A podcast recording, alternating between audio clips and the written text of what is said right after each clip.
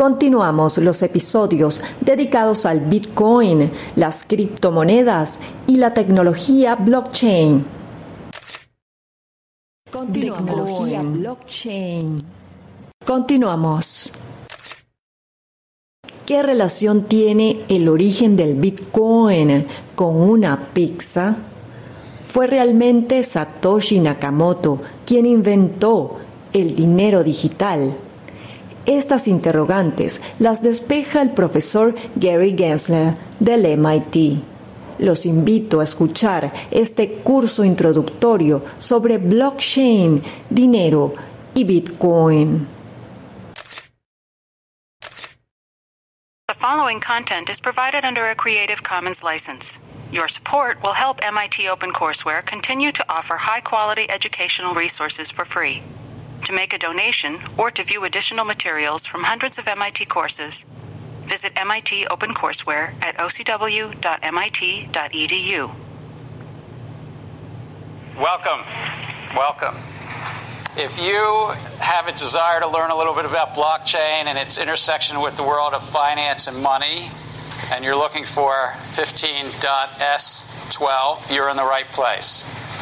If you're here to not do that and just hang out and have a good time, I guess you still hopefully are in the right place because we're going to have a good time this semester.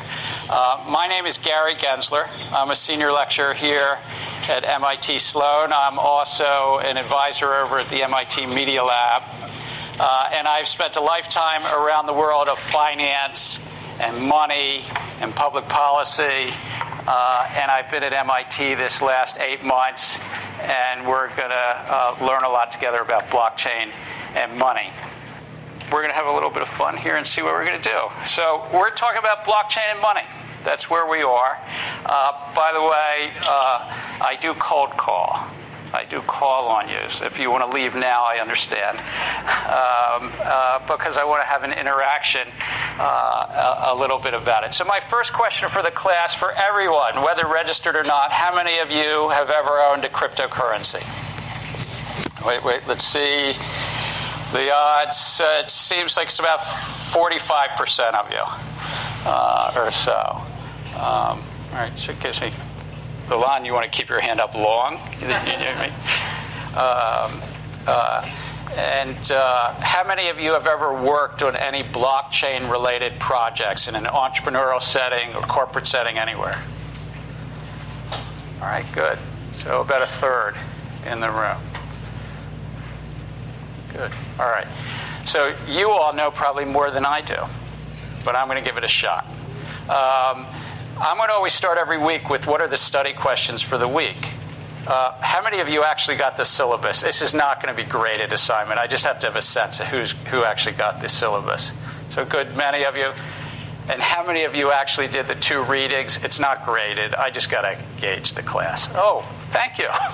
Thank you. Write those grades down, by the way. No. No. All right. So the two main questions for this week's lecture really is what is blockchain and why might it be a catalyst? And I emphasize the word might it be a catalyst for change in the world of finance. We could talk about a lot about things outside of the world of finance, and blockchain may indeed have a lot of applications outside of finance, but I've chosen to try to just narrow the scope a bit. So this semester is really about blockchain and money or blockchain and finance. And secondly, you will see index cards on every one of these round tables. One assignment by the end of the class. You could do it now or later. I would like each of you to anonymously write on the card what you want to achieve in this semester it could be anything from this class from learning about blockchain, from making money on Bitcoin, from I don't care if you tell me it's meeting your future spouse. I just like, what do you want to achieve in this class? I can't help you on the third, but I will try to help you on the things I can help you on. And Sabrina and Toledo will collect them later. And next Tuesday, we'll tell you the results. What is it that you want to achieve in this class? And then we'll see at the end of the semester if we've done that. So that's just a way to help guide me, help you. So that's that's what we're trying to do. And so what were the two readings? One was a little thing I did, uh, and one was a thing I did with uh, some of my colleagues. And uh, Tom, since I know you, what did you take out of the readings? Uh, that blockchain has potential to improve the trustability or the, the system of trust. Did you have a good summer? Yeah. Did you raise your hand? Did you own Bitcoin? No. Uh, who in the class read the readings and took something different than Tom? He said there was potential. And your first name? Ali. Ali. Uh, well, I'm coming from the technical side, so from the technical side, all I see is a bunch of hype. And 10 years have passed since the launch of Bitcoin. There's very little show for it other than hype. Took Okay. How many agreed with Ilan? Uh, uh, This isn't a vote. Or just two or three. How many agreed with Tom? There's more. And how many of you are too shy on the first day to put your hands up? Most. Um, so I'm going to start and go back. The internet. How do I sort of? I've come about this and sort of thought about. Well, what is blockchain? What is it really about? Well, the internet started many decades ago, before most of you were born. But 1974-ish. I mean, there's some predecessors even from the late 60s. The Ethernet, which is really how two computers communicate. And then you had TCP/IP, which was really the internet protocol of multiple computers compute uh, uh, uh, talking to each other. Um, and then later on in 1990, how do we move forward? Does anybody know what HTTP is? We're at MIT. Your first name would be helpful. Eric. Eric. It's a, it's a protocol for um, communicate the, the web uh, content. Web content. Hypertext uh, transport protocol. Right. Do you know who, who's associated with the invention? I kind of don't remember right now. Anybody else? Anybody know who? It's not in the readings or anything. Tim Berners-Lee. Um, anybody know who's associated with TCP/IP? Was a company initiated by MIT faculty, I think, Bo- Bo- or something. Uh, I don't know if it was a company associated with MIT, but uh, uh, Vint Cerf may have had some association with MIT. So. Um, so these are the first three layers, and then there were companies, commercialization, 3Com and Cisco, and of course Amazon that's still around today. But there was something else going on. How do we commercialize the internet? Does anybody know what this scene is from?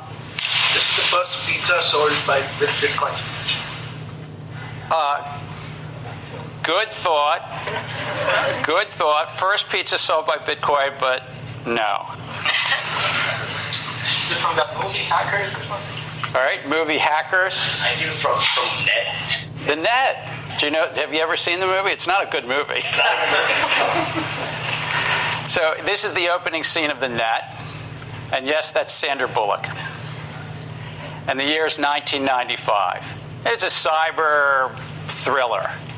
Uh, you know, a president's involved, the Defense Department's involved, and so forth. But actually, Pizza Hut is associated with the very first sale, online sale, anywhere in the world. They started something called PizzaNet. This was the screen, by the way.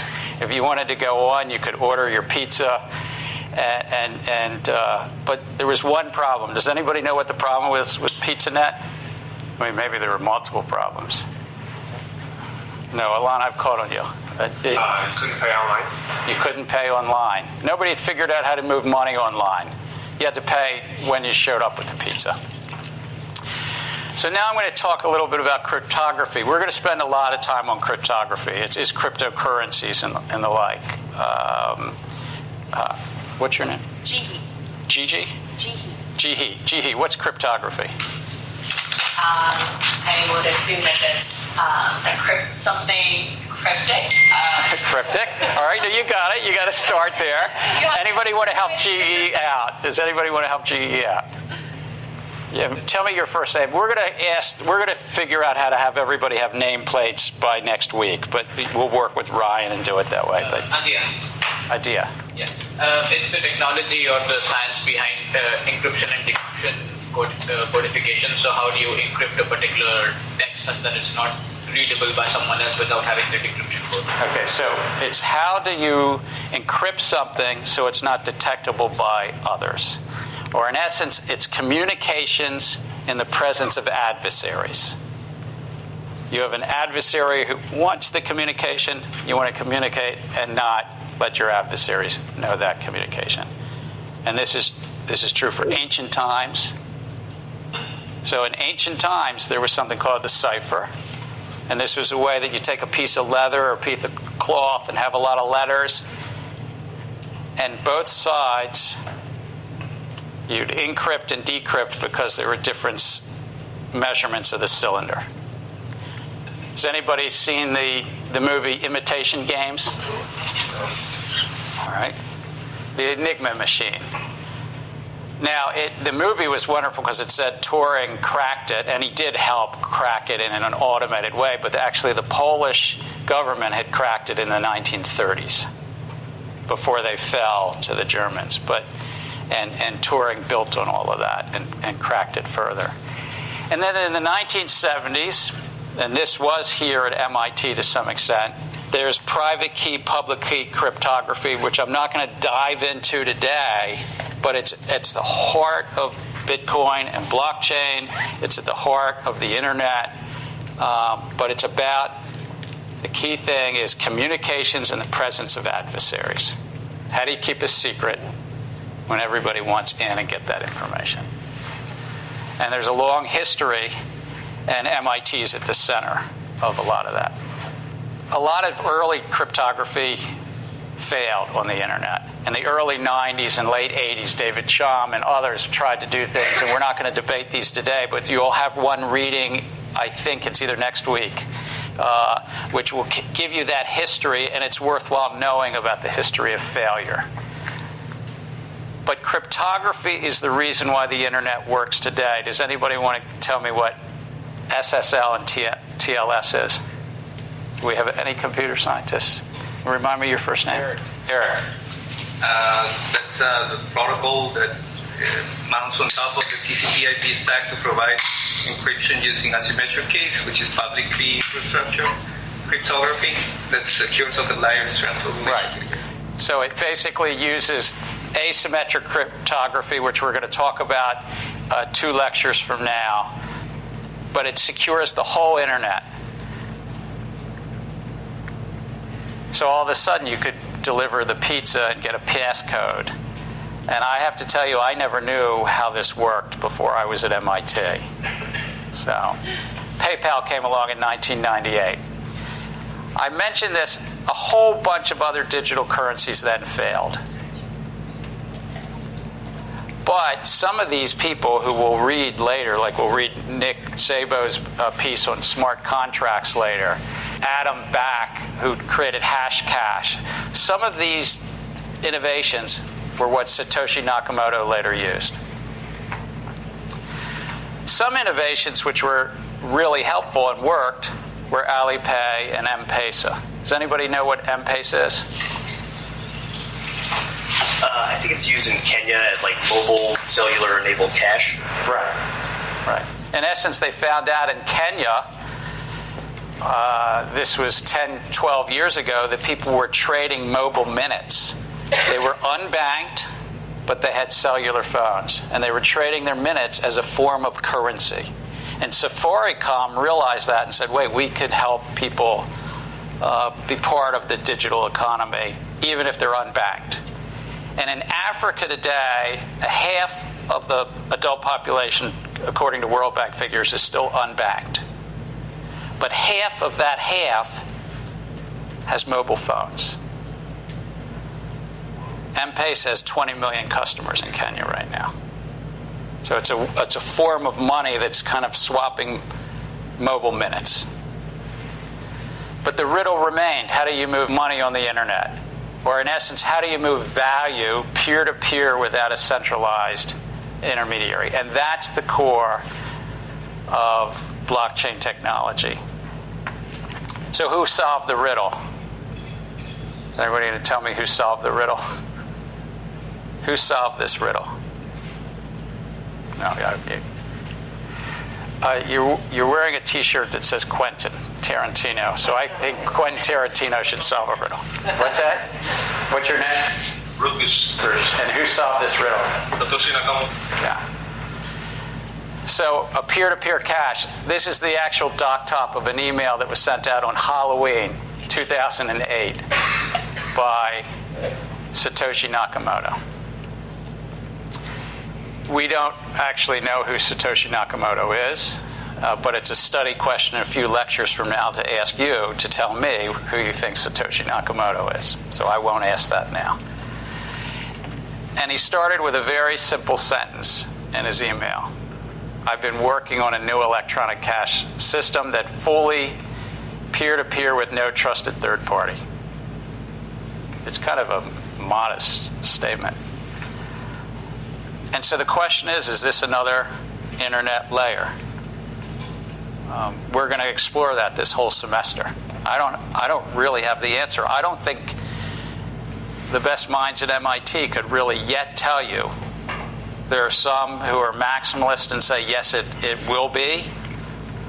And there are others who will say, no, no, no. And in this course, we're going to we're going to review the minimalist and the maximalist. We're not we're not going to try to center it in one place, but that's the key key kind of question. So, what is a blockchain?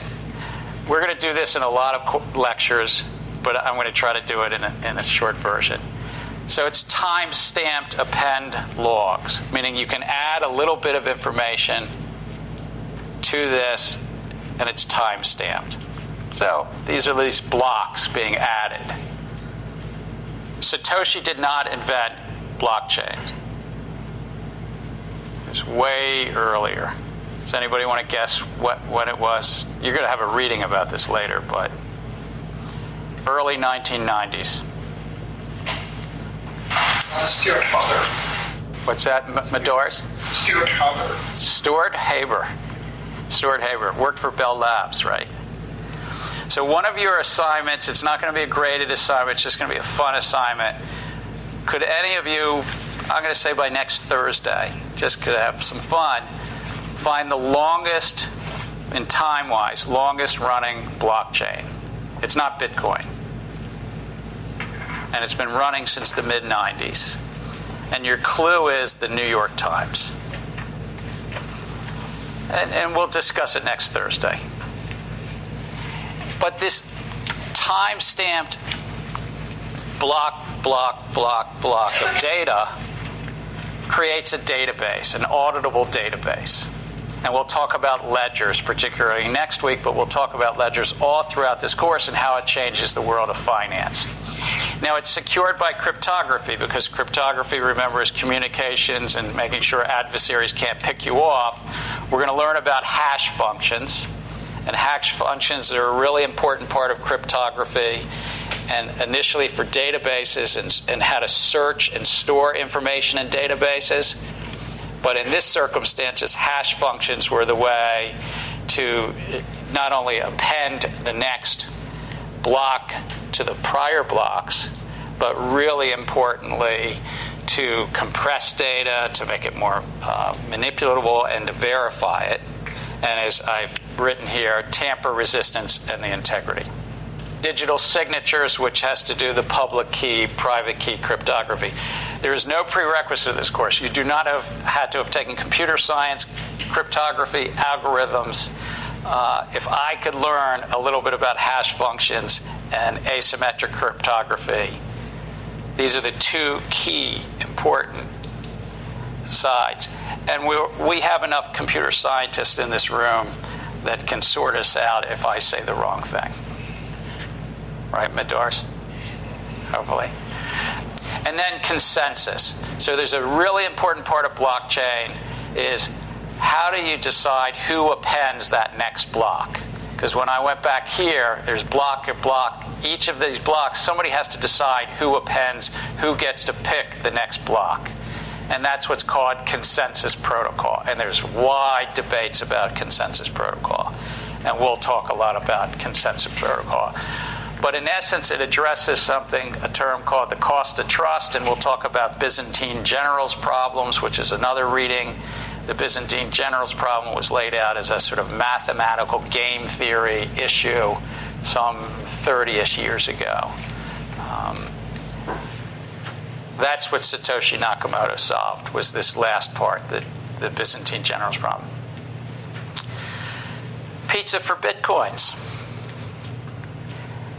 A year and a half after Satoshi Nakamoto laid out blockchain, Bitcoin, somebody sent an email, and you'll get these slides, but this is the real live email. I'll pay you 10,000 Bitcoins for a couple of pizzas. I, I, I just want some pizzas. The guy who sent this, he says, I like onions, peppers, sausage, mushrooms. Laszlo. Now, catch the date. This is May 18th, and he's offering 10,000 bitcoins of 2010. But the key line is what I'm aiming for is getting food delivered in exchange for bitcoins. Nobody had used bitcoins as a medium of exchange. 16 months into its existence, nobody had used it to buy something. And Laszlo, as a computer scientist in Florida, was just kind of interested, and he put this out on, a, on, a, on an email uh, list. Three days later, he still doesn't have his two pizzas. So nobody wants to buy me a pizza. Is the Bitcoin amount I'm offering too low? Another day goes by, he gets his pizzas. And he posts pictures. So here's a picture of his child reaching for those Papa John pizzas. Anybody know what those 10,000 bitcoins were worth back in back then? Chicago. I know what they're worth now. Anybody want to say back then? What's that? $41. And Laszlo was saying two pizzas are probably worth 25 to 30 because there's a whole email thread. He kept saying, Why won't anybody get me my pizzas? You can make money on this. Today, or earlier, late yet, last night, $66 million. Um, yeah, so it's a kind of a cute story. Uh, May 22nd every year is called Pizza Day or Bitcoin Pizza Day or something. So. So, what is blockchain technology? These are my words, but they're sort of picked from the literature and so forth. It verifiably moves data on a decentralized network. And the economics of blockchain technology are, are really around that verification and the economics of verification and the economics of networking. And in many ways, blockchain adds a certain cost to the verification through this consensus protocol that we'll be studying. Uh, but it lowers some other costs of verification because you're not relying on a centralized authority. So it's really a trade off of cost of verification. I, I don't think it's, I'm not a purist that says it's better or worse, but it's, it's a trade off of cost of verification through decentralized networks. The data can be value, like Bitcoin was a money system or the data can be actually computer code. And we'll learn a lot about smart contracts. And you could have the data being verified computer code and algorithms.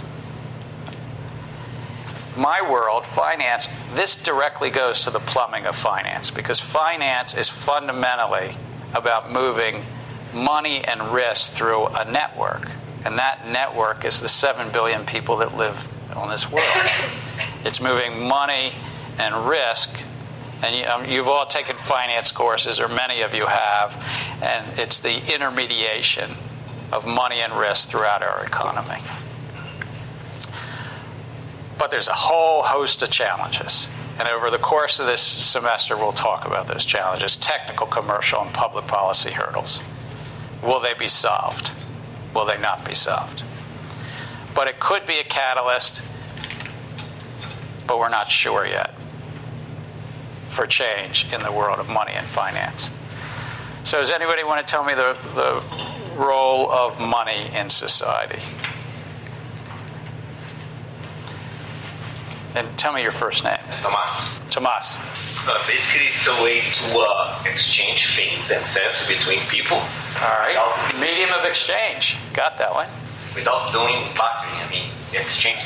Medium of exchange. Somebody give me a second uh, yellow shirt. Yeah. Medium of saving. Savings. All right. So that would be a store of value. Yeah. third? I'm sorry, the gentleman here. unit of account. Unit of account. Wow. All right. There we go. There we go. So we're going to spend some time next Tuesday talking more about money and the role of money and the history of money, uh, which I think is sort of lays a foundational piece of this. What about the role of finance? I've already sort of uh, said a few things about that, but uh, uh, and I'm I'm sorry I don't know your name, but I'm uh, right here, the woman. Yeah, role of finance.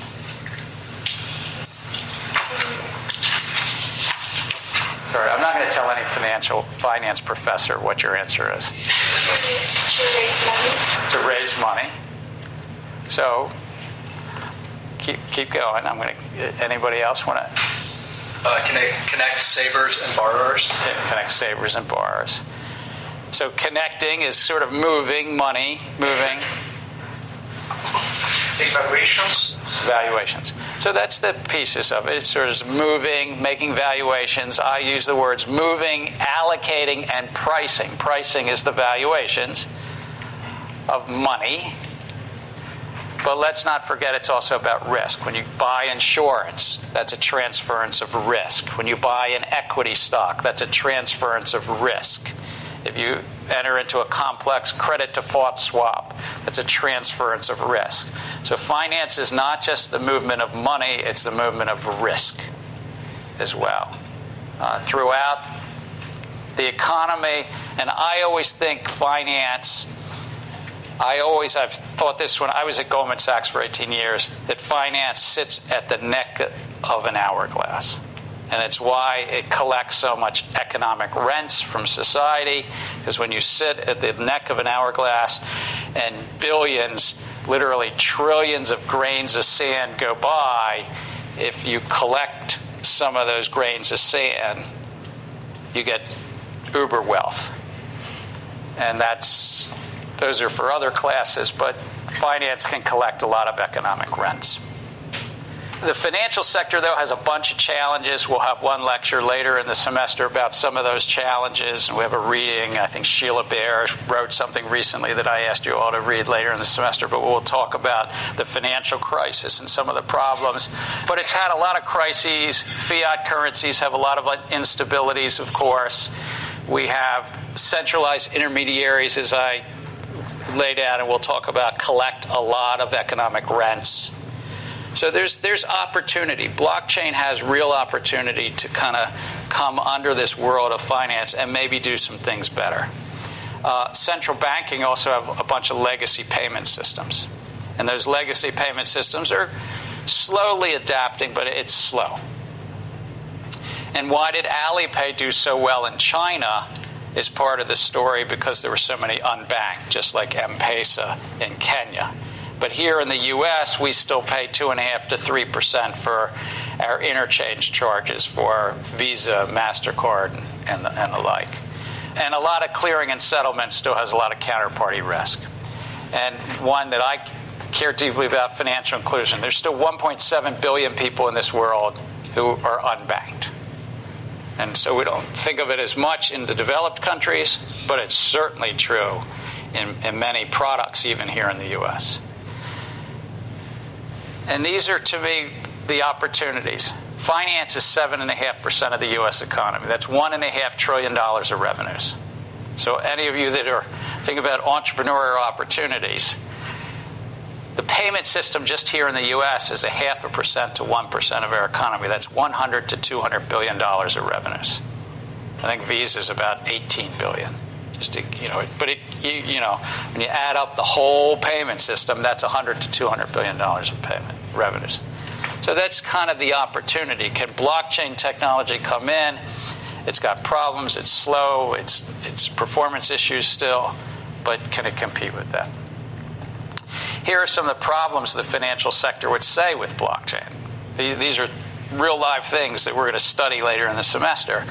They say it doesn't have the performance, scalability. A modern payment system, you need to be able to move about 100,000 payments a second. A modern securities clearing, the, the depository uh, Trust Corporation, the Securities and Exchange Commission says you do about 30,000 transactions a second, but we need you to scale, and your computers and everything have to be resilient to 100,000 transactions a second. Bitcoin, you can do about seven transactions a second. Visa currently depends on the, the, the second, does anywhere from 20 to 70,000 a second. You know, so it's just a sense of scalability and performance. We might get there, it might be three to seven years away. I'm, I'm optimistic, but there's still a bunch of performance and scalability issues. Privacy and security. Blockchains, by their nature, are public. So they're not fully censorship resistant, but there's a lot of innovation about making them more private. But then that makes the public sector a little uh, nervous. Interoperability, they don't necessarily work yet with other legacy systems or with each other. The internet, one of the great innovations of the internet, it became interoperable. That, that all of these different websites could kind of speak with each other. Governance is a very big issue we'll talk about. And one of the things about governance is it's hard to update the software of a blockchain. Because if you create a decentralized where no one's in control, no one can collect economic rents, you also don't have sort of somebody with the ability to necessarily update the, the software. And we'll talk later about how Bitcoin updates its software and what Bitcoin core developers are and so forth. But Facebook, you do know one thing, though they're they're a company that collects a lot of profits and economic rents off of their two billion members. Um, they know how to update their software. Um, it's it's a governance issue that's a real life uh, a, a challenge, and that's why the financial sector says, "I'm not sure this works. This is ready yet for me." And then, thus, what are the commercial use cases and what are the public policy issues? So, right now, the financial sector favors permission blockchains versus permissionless. This is going to be uh, uh, about four weeks from now. We'll kind of go through these two differences, but I want to just frame this briefly. Permission blockchains have a known group of people who actually participate the half of you that said you've owned Bitcoin, you know it to be something where anybody can update the ledger. Permission blockchains, uh, you can't do that, in essence. You pick the three or 20. The Australian Stock Exchange is updating their clearing and settling. They announced they're doing a blockchain project, they're doing it with uh, digital assets, and they're using the Hyperledger blockchain, which is an IBM uh, software, open source software but the Australian Stock Exchange is going to put it on three computers, which is called three nodes, that they control all three of them. The Depository Trust Corporation is looking at blockchain inspired solutions for some of their data warehouses, but they too are going to control the nodes. I'm just giving that's permission blockchains. There's nothing wrong with that. That's just how they the they're looking at this. Permissionless blockchains are like Bitcoin unknown participants, securities based on incentives, a, a cryptocurrency, and crypto economics. Crypto finance is about 200 billion, but you know you have to update these slides daily. Two days ago it was 230 billion, um, and this little pie chart is a little over half is Bitcoin. Uh, the next slice is something called Ethereum and then Ripple and down the line. We're not going to spend a lot of time in this, this semester. If, you, if your goal is to how can you profit and trade, day trade Bitcoin and day trade Ether, God bless, go prosper. You can stay in the class. I just won't give you much advice on it. You know, this is not a crypto investing centered class. But I'm okay if that's what you're doing. Does anybody know what the worldwide capital market size is? Anybody want to guess? You know, this is 200 billion. What's it look like? I've already said it's modest. Hundreds of trillions. Global equity about 80 trillion. Global bond and debt markets 250 trillion. So it's still quite modest compared to that broad breadth of, of, of capital formation.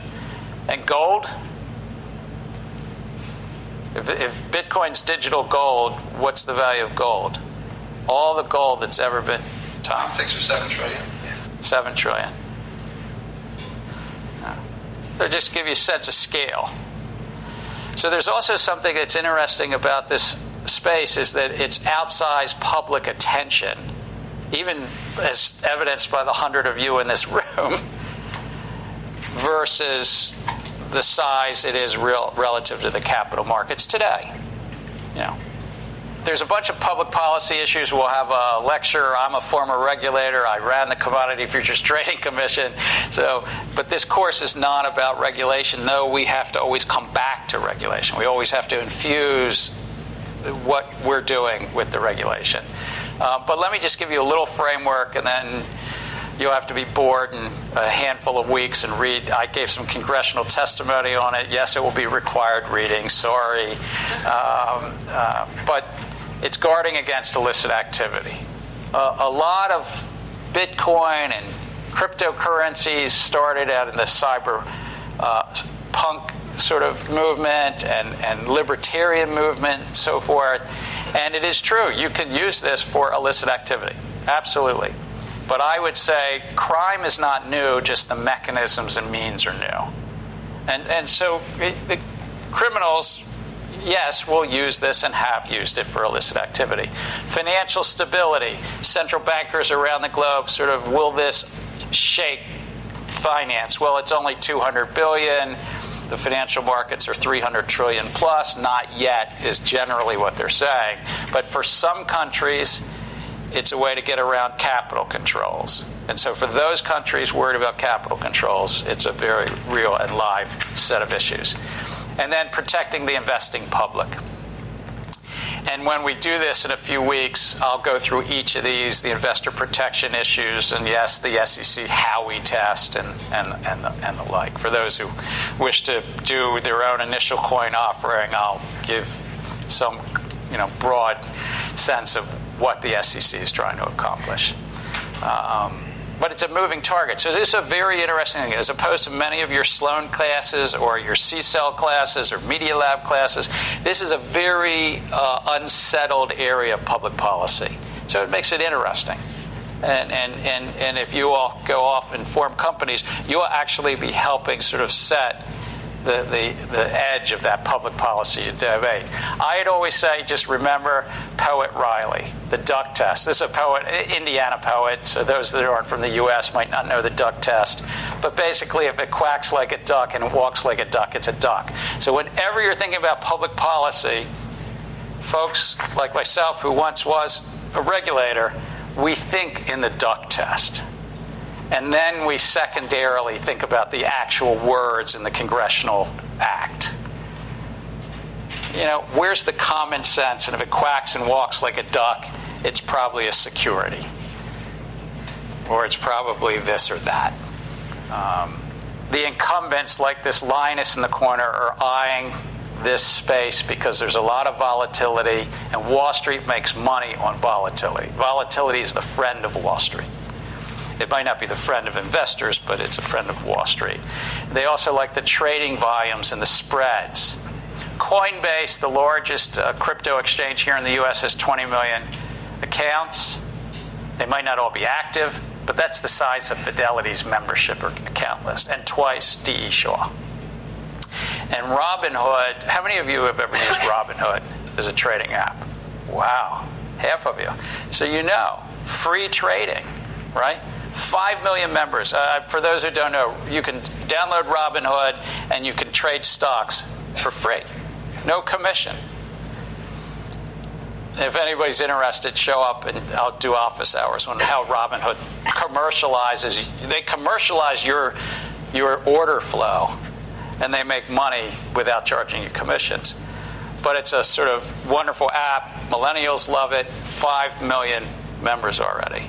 So you better believe D.E. Shaw and the incumbents are worried about things like that. The startups are also more willing to beg for forgiveness from regulators. They're willing to sort of take risks and beg for forgiveness, whereas incumbents, tend to have to ask for permission. So there's an unlevel field that always, it's an asymmetric uh, uh, business set of risk about regulatory risk. Not always. I'm not like crying for JP Morgan.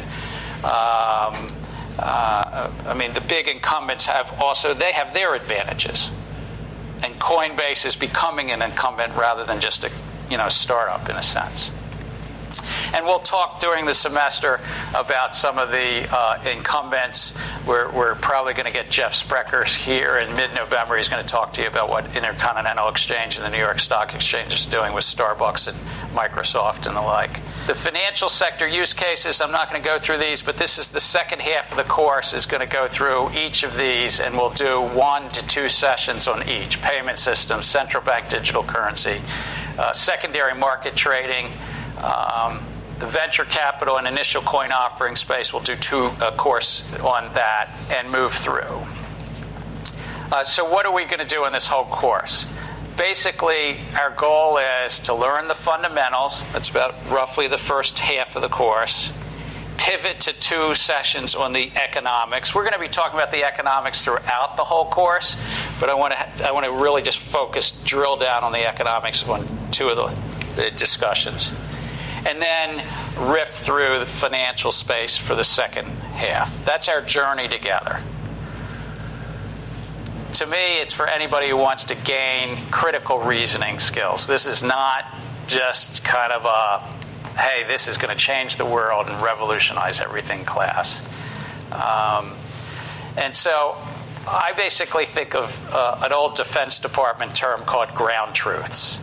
It's when the general doesn't really know what's going on, but needs to figure it out and needs to talk to that, you know, that, that, that corporal on the ground who's got dirt, you know, all over him and, and has been shot up and says, here's the real ground truth. We're going to try to talk about ground truths in this, in this, in this class and separate the mere assertion from the hype.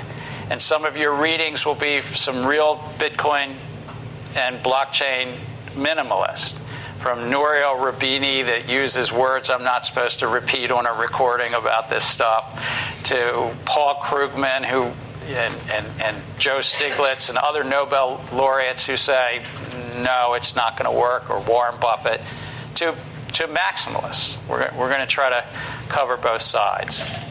Larry Lessig is honoring me because he's in the back of the class uh, who's an enormously esteemed uh, professor from Harvard. I didn't know Larry was going to be here, and I did the slide before, but in 1999, I think you wrote this book, Larry. Is that right? Uh, code and other laws of cyberspace. I put you on the.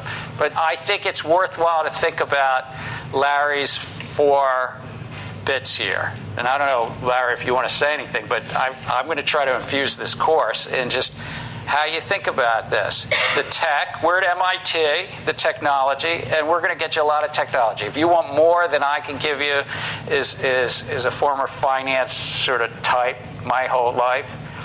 Uh, uh, there's going to be a bunch of computer science people in the class. We're going to hook and you up together with the folks from the Media Lab and CSAIL and, and try to connect you to the technology side if you want to swim deeper in that pond. But the technology really, really matters. And that's why we are going to go through hash functions and go through asymmetric cryptography and so forth from a business perspective. Markets matter. Why is it that incumbents or startups are or are not doing this and that? Why is it 10 years in and nobody's got an enterprise wide solution yet to payments that use blockchain? The law matters, the public policy side matters. And the fourth of Larry's layout, social norms. That's a little harder for me to teach. That's not what this class is about, but it is also affects all this. It's not just the technology, the markets, and the law. So it's not just a three legged stool, it's kind of a four legged stool. How'd I do, Larry? Excellent. I really didn't know Larry was going to be here. So, um, But I, I wanted to give you a framework for how your faculty member thinks, and we'll be on this journey together. Range of perspectives. We're not going to be a Bitcoin minimalist or maximalist. I'm probably, to be self disclosed here, a little bit center minimalist on Bitcoin. Smart contract, minimalist, maximalist, I'm probably pretty center. Larry's probably a little bit center maximalist, I'm guessing. I, am hoping I can be, but you're going to teach me whether I can. oh, oh, so you're still you're still center or center minimalist? What smart contracts? Um, and then blockchain maximalist or minimalist. I'd say a few weeks ago I was kind of center maximalist, and I'm sort of skidding back to the middle. um, um, permissioned blockchain, I'm a little bit more. Uh, and, and, there's some in here. Alon is one of your uh, Sloan uh, cohort that you might know. Uh, six months ago, when we met, was working on a permissionless system, and now you're working on a permission system. You have a startup. That is correct. Yeah, because like you you bounce up into the market realities as and we're going to talk a lot in this course about critical thinking about when do you really need the advantage of a decentralized peer to peer system where the costs of trust are such that that's the right way to go. But I am one who thinks that there's also so much economic rents in the financial system. That's that one and a half trillion dollars of revenues, or seven and a half percent of our economy, or just 200 billion in the payment systems, for instance, that there may be times that you don't really need a decentralized system, but it just might be your opportunity to tuck in underneath all of those economic rents and all those revenues. Now, incumbents will react. You poke an incumbent, commercially poke them, I mean, and they're going to react. And that's why I think blockchain may well be a catalyst for change, even if incumbents then adopt a lot of that inside. Um, the requirements of the course class participation is a hard thing to judge as a faculty member when I have this many people. So, but I always think class participation matters. Uh, we, we made it 30%, it, it, it, which um, uh, if you have any advice on this uh, next semester. Uh, 30%, two, two individual write ups. One in the first half, which is up to, I think, lecture 10, which is basically the blockchain fundamentals. You pick a topic, I don't care which one, but it's you'll get you'll get a much better grade if it's about critical reasoning. If it's really taking whatever those sets of writings are and and and, and, and not just repeating that which is in the readings, but really going the next step and saying, here's what's going on. And this is a business school. You don't have to, you know, uh, convince me that you know something about computer science. It's like critical reasoning about the economic opportunities, the strengths, the weaknesses, the opportunities, the threats, that old business school sort of saying of SWOTs. Um, with regard to that week's, whether it's about hash functions early on, cryptography, or you sort of wait during the foundational period to permission versus permissionless, you pick. But to please hand it in before that class's lecture, because I might during the lecture say, Who wrote today? Do you want to tell us what you think? And it might help spur the class participation. And then a second write up in the second half when we're riffing through the um, use cases. Again, critical reasoning. And then lastly, uh, the, the, usual approach of teams of up to four. Uh, no, I don't want teams of five. I'll, I'll handle that right now. Three or four, just and and and uh, somewhere in the second half of the semester, we'll talk about more of the content. And there's a couple of you in here that worked with me last semester in a smaller group. Uh, that, you know, I want you to do well, so I'm going to sort of give you a sense of like what do we want to do. But it's basically the idea is you're an entrepreneur or you're an incumbent, and what sort of use case are you going to pick? And, and, and whether it's permissioned or permissionless, sort of make a proposal, do a use case, use your critical reasoning around this new technology somewhere in the broad world of finance. Uh, I mean, you know, and I'm glad to define finance really broad. You know, you'll pick. Um, so that's that's kind of the piece. Act One are the fundamentals. I won't go through each of the pieces, but you know that's in the syllabus, of course. Uh, Act Two is the pivot of the economics, and Act Three, our financial sector use cases. And uh, hopefully, throughout, we'll, we'll have a lot of fun. So, the study questions for next Tuesday. Uh, real quick, what are the roles and characteristics of money? So, I really want to sort of dig behind money. Money is but a social construct or a social convention, medium of exchange, uh, store of value, unit of account. There's some readings about the debate whether money first came from the barter system or a really good set of anthropologists and, and, and, and archaeologists and everything say no, it actually came as a ledger system. And no one knows for sure 10 and 15,000 years ago whether money came from the out of the barter system or more as a unit of account, keeping account of credits and ledger. But I'd say when you read through some of those readings, you start to think, well, this is just a societal construct. Um, and so that, we'll, we'll get behind that. What is fiat currency? Fiat currency, which is an invention really only of the last few hundred years that we take for granted now, but how does that fit into that whole history?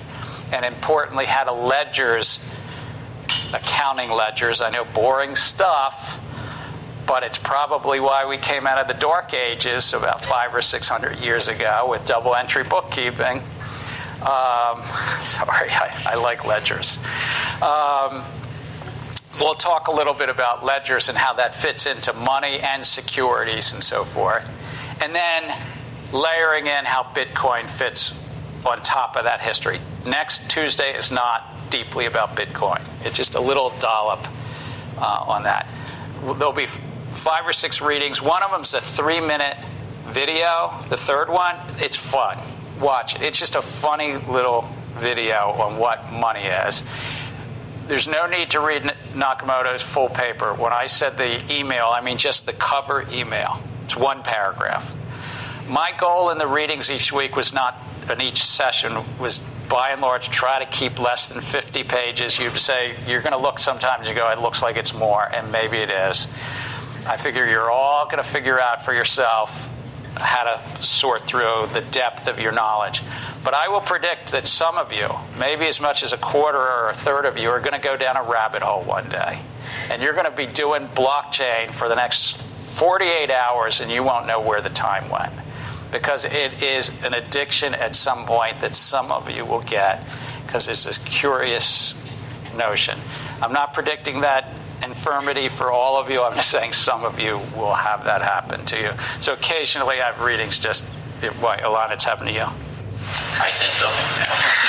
Uh, let me just conclude and then take any other questions that might up there. Blockchain, I think, does provide a peer to peer alternative. I think that, um, I hope Larry, I'll be able to convince. It does provide and that peer to peer alternative addresses cost of trust. It doesn't mean it's the only way to address cost of trust, but it addresses cost of trust. The financial sector does have challenges. Not just that it has 7.5% of our economy in the US and similar ratios around the globe, uh, but resilience, how it survives shocks, the financial crisis, and things like that, uh, are, are, real, and inclusion. 1.7 billion people unbanked, but then if you look at other products, uh, who has access to credit cards and mortgages and the like. And then fiat currencies, uh, Ken Rogoff and others have written a lot about the instabilities that come that fiat currencies, and we'll talk about some of the history of why central banks exist and how they, they came about. Uh, next key point is we already live in an electronic age. Satoshi Nakamoto and Bitcoin didn't create electronic cash. Electronic cash, I mean, Sandra Bullock couldn't pay electronically. That was 1995. They did a sort of B rated movie about it all. But by today, you pay your tuition online. Those of you who work get paid online. You pay your auto loans online. Most of our lives are electronic cash. Not 100%, but in some countries like Sweden, it's getting very close to 100%. Um, we'll learn together and discover that money is but a social and economic consensus. Um, blockchain technology along to crypto finance might be a catalyst for change, and then much masquerades as fact, but is only mere assertion. We're going to try to sort through, you know, that those differences. That doesn't mean that all of you are going to walk out agreeing with Paul Krugman, a Nobel laureate, or Nouriel Roubini that this is just a bunch of nonsense. Some of you might, by the way. But, but I think you'll come out with real critical uh, thinking skills. And I hope that some of you will say, I figured out actually where there's a real opportunity in the world of finance to use blockchain technology and make it a better financial se- sector. Democratizing finance or somehow providing a service at a lower cost, a better service uh, throughout. I hope throughout uh, that we'll learn together and we'll have a, a bit of fun along the way. So that's kind of my thoughts. Questions? We have exactly what? 18 minutes. There you go. But we can cut it short too. I don't care. Um, there we go.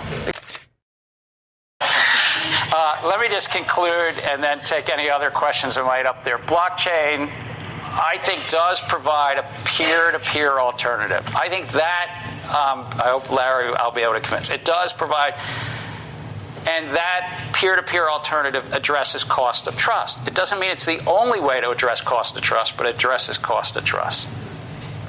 The financial sector does have challenges. Not just that it has 7.5% of our economy in the US and similar ratios around the globe, uh, but resilience, how it survives shocks, the financial crisis, and things like that uh, are, are, real, and inclusion. 1.7 billion people unbanked, but then if you look at other products, uh, who has access to credit cards and mortgages and the like. And then fiat currencies, uh, Ken Rogoff and others have written a lot about the instabilities that come that fiat currencies, and we'll talk about some of the history and why central banks exist and how they, they came about. Uh, next key point is we already live in an electronic age. Satoshi Nakamoto and Bitcoin didn't create electronic cash. Electronic cash, I mean, Sandra Bullock couldn't pay electronically. That was 1995. They did a sort of B rated movie about it all. But by today, you pay your tuition online. Those of you who work get paid online. You pay your auto loans online. Most of our lives are electronic cash. Not 100%, but in some countries like Sweden, it's getting very close to 100%. Um, we'll learn together and discover that money is but a social and economic consensus. Um, blockchain technology along to crypto finance might be a catalyst for change, and then much masquerades as fact, but is only mere assertion. We're going to try to sort through, you know, that those differences. That doesn't mean that all of you are going to walk out agreeing with Paul Krugman, a Nobel laureate, or Nouriel Roubini that this is just a bunch of nonsense. Some of you might, by the way. But, but I think you'll come out with real critical uh, thinking skills. And I hope that some of you will say, I figured out actually where there's a real opportunity in the world of finance to use blockchain technology and make it a better financial se- sector democratizing finance or somehow providing a service at a lower cost, a better service uh, throughout. I hope throughout uh, that we'll learn together and we'll have a, a bit of fun along the way. So that's kind of my thoughts. Questions? We have exactly what? 18 minutes. There you go. But we can cut it short too. I don't care. Um, there we go. Could you tell me your name? And we're going to do placards. Ryan's going to work to figure out, you know, and do placards because it's young here. I wonder how are the teams formed to find the project? How the teams formed? Traditionally, uh, anybody at Sloan can, can speak to this too, but students do it their own so that the, the faculty doesn't sort of try to insert themselves to help you. But we, we tend towards the latter half and say, well, who's formed up in, in groups? And when you know, if it's a smaller group, it's like, well, anybody who's not yet formed in a team, why don't you move to the left hand side of the room and just get together? But we could do that electronically too. And, and you know, whether Talita and Sabrina, who, you know, could help in turn to basically have a social network to help form the teams. Because this is a big group, you're right. But that's traditionally. People, the students do it on their own. Other questions? Is anybody going to go out and sell their Bitcoin now? Larry, what, what, why are you here? No, no. Let, Other than the payments you talked about? No, I, am here because I think you're going to bring a critical skepticism to the whole field. And you're incredibly informed about the finance side, so I want to see the combination of those and whether at the end I'm still convinced there's a there there. I, I am convinced that there's a there there, as we've spoken, because I really think it could radically change the cost of trust around the world, and that will benefit the developing nations substantially. But I think there's a lot of questions I still have, and I'm eager to see how this conversation helps develop. Well, I thank you for coming. And any week you could be here any day, we benefit. And I hope it's really, this is meant to be a conversation. I'm not that far ahead of you. Simon Johnson approached me last October and said, What do you think about coming up to MIT? And, and Tom knows this story. And, and, and we were sitting down for lunch in D.C. And it was a good time in my life. My three girls, I have three daughters, and I'm a single dad. And uh, they were uh, two are in grad school and one are undergrad. It was a good time in my life. I said, well, why not? You know, come up here and get engaged in this digital currency initiative over at the Media Lab. And I've spent a life. I was 18 years at Goldman Sachs on the investment banking side, helping people buy and sell companies called mergers and acquisitions. And then I went to the trading side, fixed income, and went off to Asia and did a bunch of, I ran the fixed income and currency and swap trading in Asia. And then my last job was the co finance officer. So we were about a quarter of a trillion dollar balance sheet at that time. Goldman Sachs, this is. We were so private, which meant if we lost money, we were personally, I was a general partner, was kaput. That's a technical word. And, uh, uh, but we had, we had uh, 700 legal entities and 1,000 people who could commit the capital of the firm. Those are people we, we generally called traders but you know, it was a fascinating period of time. I then went on to uh, public service because Bob Rubin knew that I'd be a soft touch to, to service. He was the Treasury Secretary. I was a former partner at Goldman Sachs, and I went off to the U.S. Treasury as an assistant secretary and undersecretary in the late 90s, a little different times than we have now for many reasons. Uh, but we were paying down the debt we were dealing with the Asian debt crisis, long term capital management, the Russian debt crisis. It was, it was, sort of a fascinating period of time. I worked on a bill with John McCain. Uh, I didn't get to know Senator McCain that well, but it was just remarkable to work with, even for a short period of time, called e signature. It was a bill that basically said you can sign everything electronically and uh, he was the chair of the Senate Commerce Committee at the time. It was wonderful. It's little. You know, sometimes in government, you can do, work on small things. I worked on the redesign of the currency, and I could tell you stories about why it looks the way it does and how you can redesign paper currency. And for a, a future lecture, I'll tell you the one design feature that I is still in the currency, and you can visually see it because and, and when I asked for it, uh, the fellow that ran the Bureau of Engraving said, Why? And I said, Because it looks better. And I'm the guy that's approving it. Maybe can we get it done? Can we work this out? And, and it did look better, and he loved it. He was worried about the political risk of doing it. It was a better design. He just was, I said, I'll cover you politically. Let's do it. Um, but then I worked with Paul Sarbanes, what became Sarbanes Oxley. I was his senior advisor. I worked and kicked around some political campaigns. We lost two of them. Uh, that would be the 08 Hillary campaign and the 16 Hillary campaign. I was her chief financial officer. Uh, I was in 08 a senior advisor doing economic policy and outreach and hand holding and oh gosh. um, and uh, um, and then in, in, the middle of those two campaigns, I ran something called the Commodity Futures Trading Commission, which was post crisis. What do we do? We, this is a real public policy uh, shortcoming. And, and I looked at it as an opportunity to, to, as I said, democratize finance a bit and lower risk. And so we tried to bring transparency to a three or four hundred trillion dollar market called swaps, uh, which are just contracts for transference of risk and, the, and they're a form of a derivative that, that, that were unregulated. And we were trying to bring transparency to that and lower risk through central clearing. Uh, so that's sort of my professional life. And as I said, I got three daughters and they, they're well situated. So when Simon said, come on up, I said, great. And I love MIT. It's just terrific.